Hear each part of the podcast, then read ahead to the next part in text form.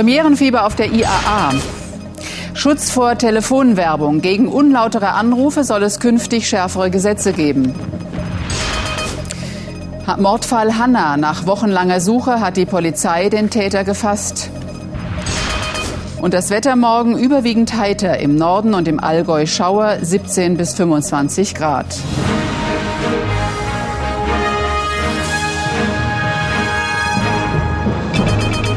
Nachrichten des Tages. Heute mit Petra Gerster. Meine Damen und Herren, guten Abend. Die Autoindustrie kommt nicht mehr an der Klimadebatte vorbei. Bei der Eröffnung der internationalen Automobilausstellung in Frankfurt am Main betonte Bundeskanzlerin Merkel, wie wichtig es sei, dass die Autohersteller ihren Beitrag zur angestrebten Verbesserung der Luft leisten. Im Mittelpunkt des Interesses diesmal das umweltfreundlichere Auto. Jetzt suchen auch die deutschen Autobauer, die lange auf den Diesel gesetzt haben, nach Alternativen zum alten Verbrennungsmotor.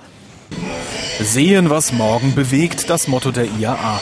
Für viel Bewegung sorgt besonders das Thema Klimaschutz. Die Autobauer stehen unter Druck. Von ihnen werden Antworten erwartet. Wie lässt sich der CO2-Ausstoß nachhaltig senken? Die Hersteller bekennen sich zu ihrer Verantwortung, nehmen aber auch die Politik in die Pflicht. Wir brauchen klare Rahmenbedingungen, wir brauchen klare Signale. Das hilft der Umwelt und es hilft auch dem Absatz von Neufahrzeugen und beides ist gut.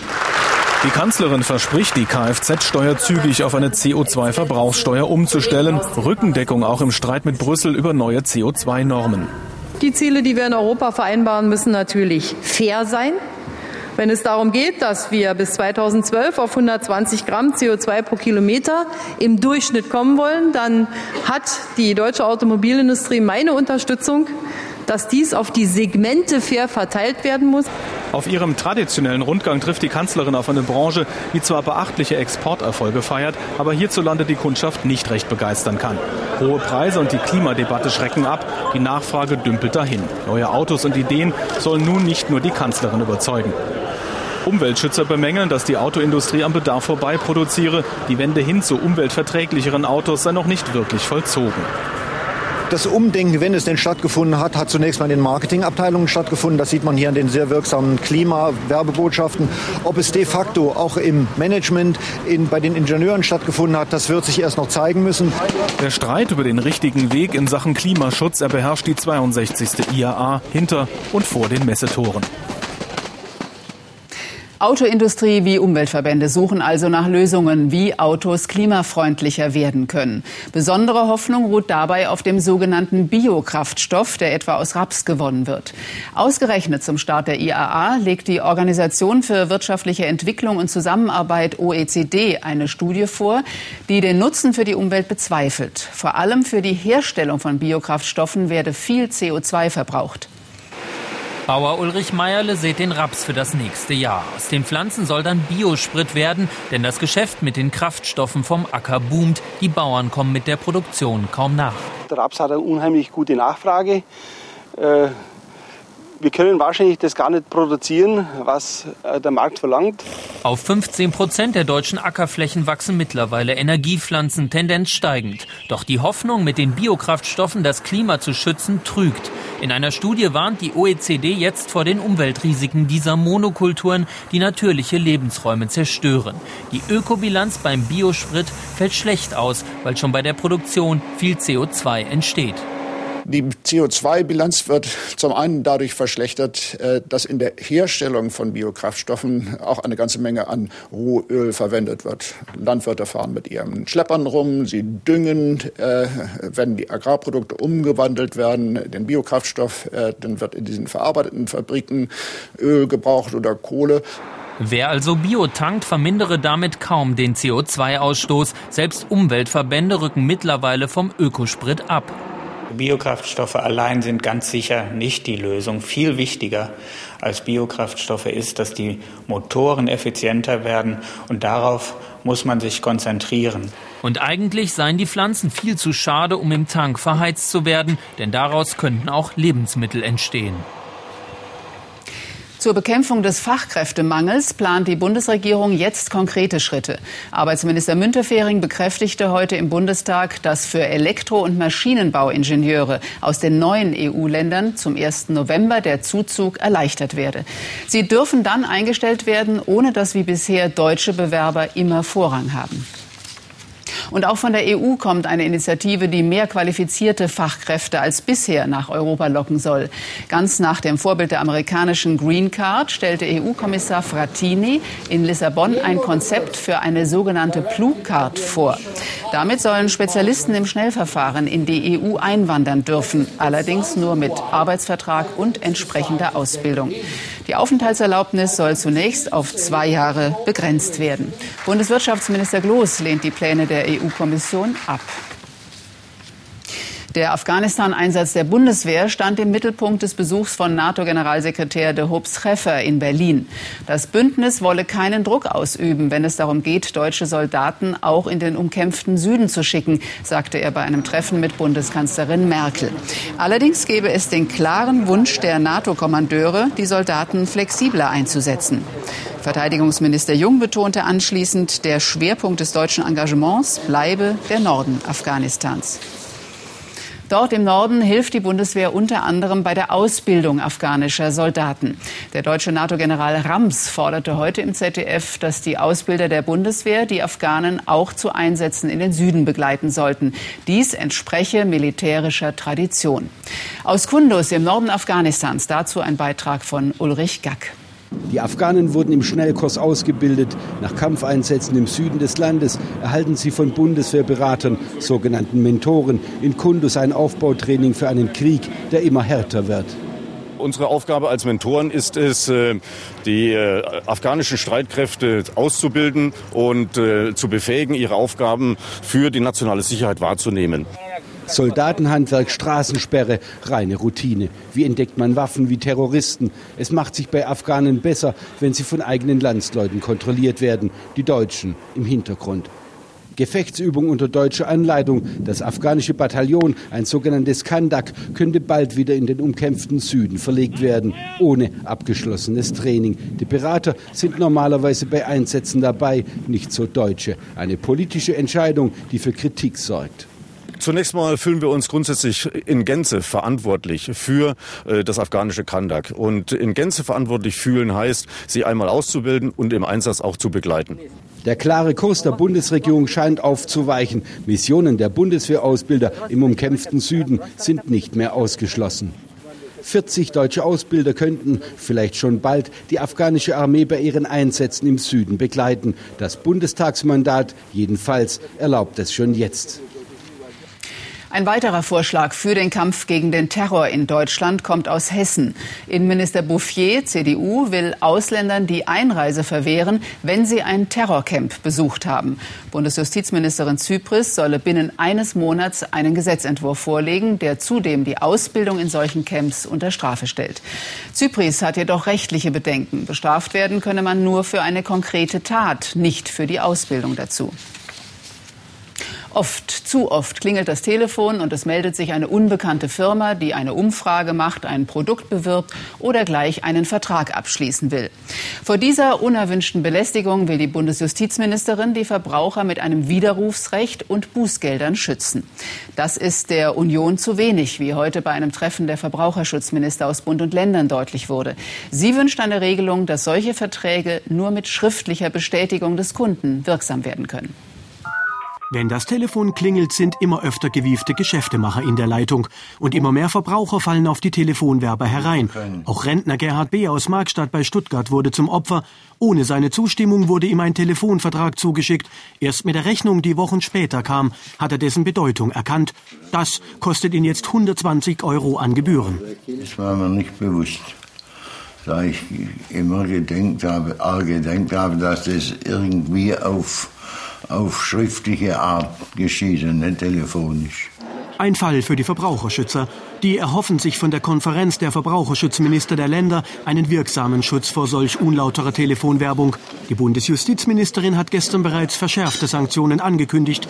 Doch den CDU-Ministern geht das nicht weit genug. Was fehlt, ist dass äh, die Anrufe aufhören. Und das erreicht man nur dann, äh, wenn die Verträge nicht wirksam werden. Das heißt, wir wollen, dass äh, die Verbraucher unterschreiben müssen.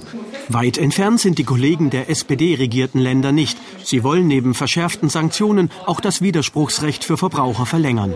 Weil es ja darum geht, den Verbrauchern und Verbraucherinnen die Möglichkeit zu geben, besser aus diesen Verträgen wieder herauszukommen, die durch einen unlauteren Wettbewerb, durch unerwünschte Telefonanrufe zustande gekommen sind.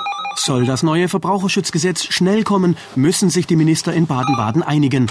Für die Verbraucher heißt das erst einmal weiter aufpassen, bei unbekannten Anrufern einfach auflegen, deutlich Nein sagen und bei Problemen die Verbraucherzentralen einschalten. Nein, danke, ich möchte nichts. Wenn Sie doch mal nachlesen wollen, was Sie am besten bei unerwünschter Telefonwerbung tun sollten, schauen Sie zu uns ins Internet unter heute.de. Auch das Thema Gammelfleisch stand auf der Tagesordnung der Minister. Nach den jüngsten Skandalen fordern die Länder nun verschärfte Meldepflichten sowie bessere Kontrollmechanismen. Auch Bundesverbraucherminister Seehofer befürwortete, dass minderwertiges Fleisch in Deutschland eingefärbt werden muss, damit es nicht mehr in Döner oder Wurst landet. Die Europäische Union hatte zuvor auf Initiative Deutschlands beschlossen, das Einfärben von Gammelfleisch ab Sommer 2008 zu erlauben, allerdings nur auf nationaler Ebene. Auf den scheidenden bayerischen Ministerpräsidenten Stoiber wartet offenbar eine neue Aufgabe in Brüssel. Er soll den Vorsitz einer hochrangigen Gruppe zum Abbau von Bürokratie übernehmen, berichten übereinstimmend die Süddeutsche Zeitung und Spiegel Online.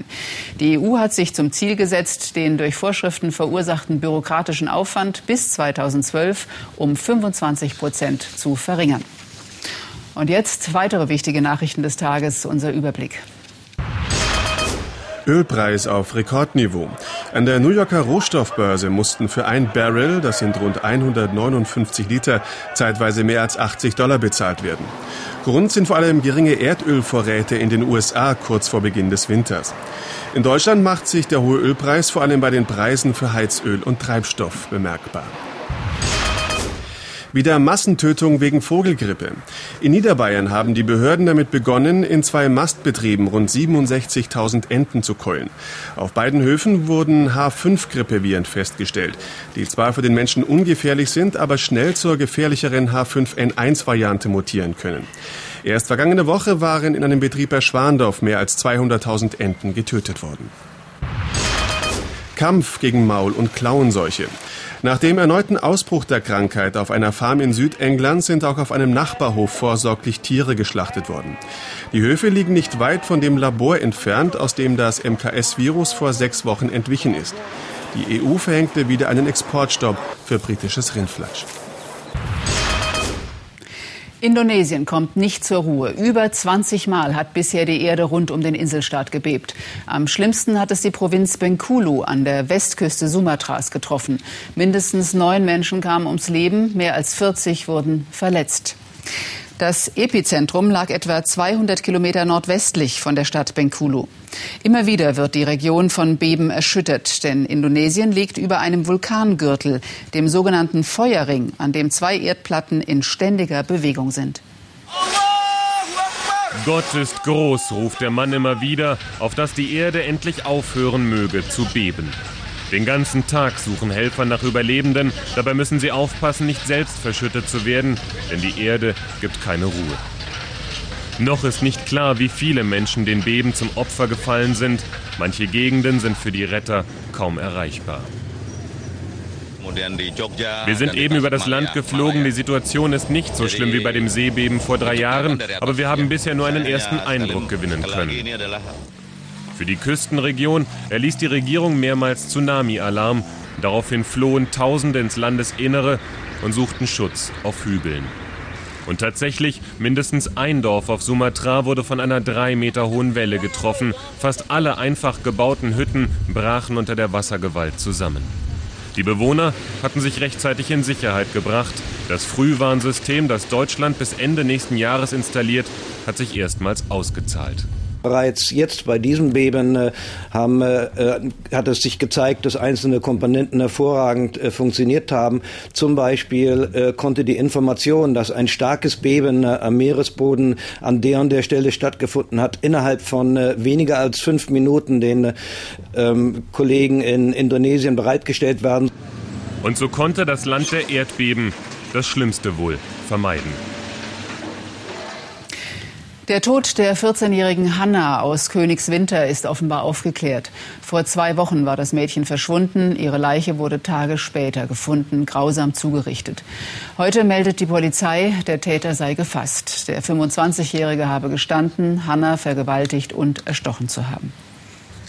Der Fundort der Leiche war auch der Tatort. Hier auf diesem Busabstellplatz in Oberdollendorf, ganz in der Nähe ihres Wohnhauses, wurde die 14-jährige Hanna vergewaltigt und getötet. Anschließend wurde die Leiche im dichten Gebüsch versteckt. Der Täter, der hier als Objekt- und Fahrzeugreiniger arbeitete, hat inzwischen gestanden. Er ist 25 Jahre alt, tschechischer Staatsangehöriger. Seit circa fünf Jahren lebt er in Oberdollendorf. Auf dem Weg von der S-Bahn-Haltestelle nach Hause lauerte er Hanna auf, fesselte und knebelte sie und schleppte sie dann zum Bushof. Schon recht früh war die Polizei dem Täter auf der Spur, denn es war klar, er hatte Ortskenntnisse. Eine Speichelprobe, die alle Mitarbeiter des Bushofes abgaben, brachte dann den endgültigen Beweis. Sie stimmte mit den DNA-Spuren an Hannas Kleidern überein. Gekannt hat der Täter sein Opfer nicht, es war reiner Zufall. Sein Motiv? Er selbst hat äh, angegeben, dass er äh, homosexuell sei. Er lebt auch in einer Lebenspartnerschaft, ähm, so wie er es angegeben hat. Äh, und das klang sehr überzeugend. Äh, hat er gesagt, dass er plötzlich das Bedürfnis empfunden habe, mal eine Frau zu haben. Morgen Nachmittag soll Hanna im engsten Familienkreis beerdigt werden. Der schöne Spätsommer bleibt morgen leider nur noch im Osten und Süden erhalten. Im Nordwesten regnet es schon wieder. Gunter Tiersch gleich mit den Einzelheiten. Im Heute-Journal mit Marietta Slomka, heute gegen 22.15 Uhr. Beklemmung in Halberstadt, wie Neonazis den Alltag bestimmen. Das war's von uns. Wir wünschen Ihnen noch einen angenehmen Abend. Bis morgen.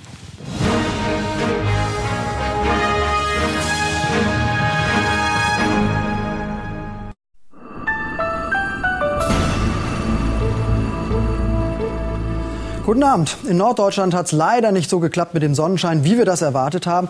Es blieb oft wolkig den ganzen Tag über. Nachmittags gab es aber im Osten auch einige Lücken. Ich kann Ihnen leider hier für den Nordwesten auch morgen keine Hoffnung auf Sonne machen, denn wir erwarten das nächste Regengebiet. Das zieht heute Nacht schon von der Nordsee nach Süden und wird uns bereits morgen am Vormittag an den Küsten erreichen. Dahinter kommt so ein Schwall kühlerer Luft für den Samstag, aber morgen wird es im Osten und im Süden noch mal sonnig und warm.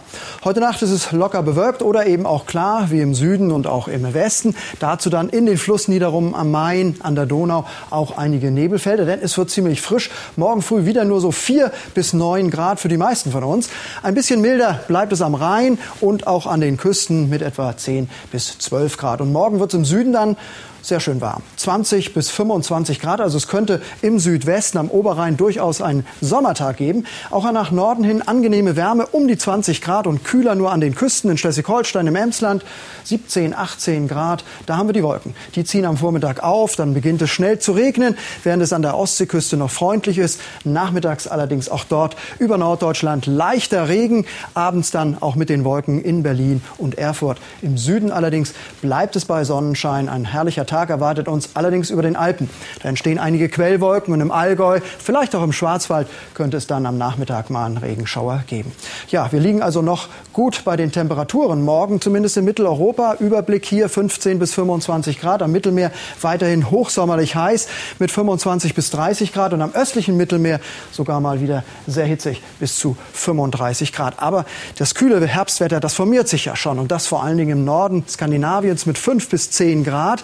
Das ist für Mitte September schon sehr kühl und auch über der Nordsee, Schottland morgen die kühle Luft. Und wie gesagt, sie kommt ja dann. Am Samstag schiebt sie sich über Mitteleuropa Dann am Sonntag, Montag schon wieder von Westen etwas milder, aber bereits am Dienstag schiebt sich die nächste kalte Luft zu uns, erreicht uns dann im Westen. Also zur Vorhersage. Der Samstag eigentlich gar nicht so schlecht, mehr Wolken als Sonne und es wird etwas kühler. Der Sonntag dann mehr Sonne und es wird schon wärmer. Am Montag kriegen wir sogar 25 Grad, aber dann folgen schon wieder Regenschauer. Ich wünsche Ihnen einen schönen Abend und machen Sie es gut.